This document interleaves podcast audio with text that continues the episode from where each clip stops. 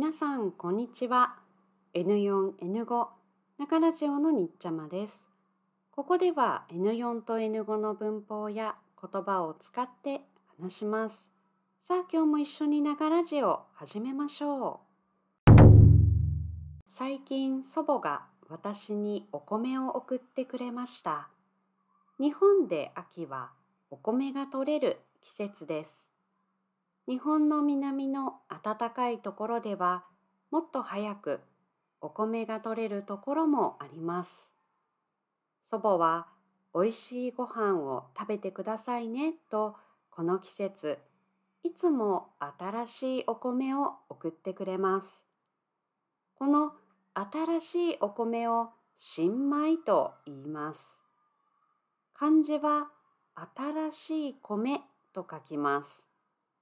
スーパーへ行ってお米の袋を見てみると新米と書いてあるお米が売っています。この新米という言葉ですが新しいお米ともう一つ意味があります。どういう意味でしょうか？今日は新米について話します。さて、新米の一つ目の意味は新しいお米でしたね。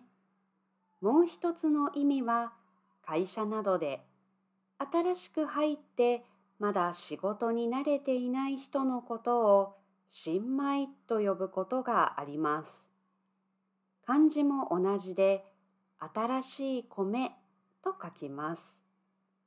例えばアニメなどで上司が新しい社員に「よう新米よろしく」というようなシーンを見たことがあるかもしれません。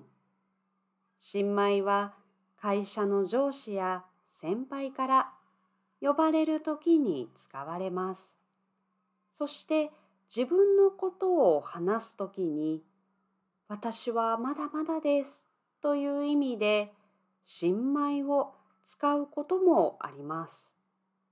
例えば SNS などでお母さんになったばかりの人が自分のことを新米ママです。よろしくと書くことがあります。どうしてまだ仕事などに慣れていない新しい人のことを新米と呼ぶのでしょうか大切にしたい日本の暮らしという本によると新米の言葉は江戸時代に作られたそうです。江戸時代にお店で新しく働き始めた人たちは新しいエプロンをしていました。このエプロンのことを前掛けと言います。新しい前掛けですから漢字で書くと新前掛けになります。新前掛け。ちょっと長いですね。新前掛けは短い言葉になって新前と呼ばれました。それが最後は新米新米新米新米新米になって新米新しい米という漢字を使うようになったそうです。今日は新米の言葉の意味についてお話ししました。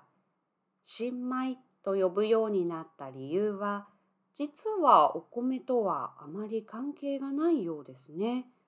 でも、この新米と呼ぶようになった理由は、実は他にもいろいろな理由があると考えている人もいます。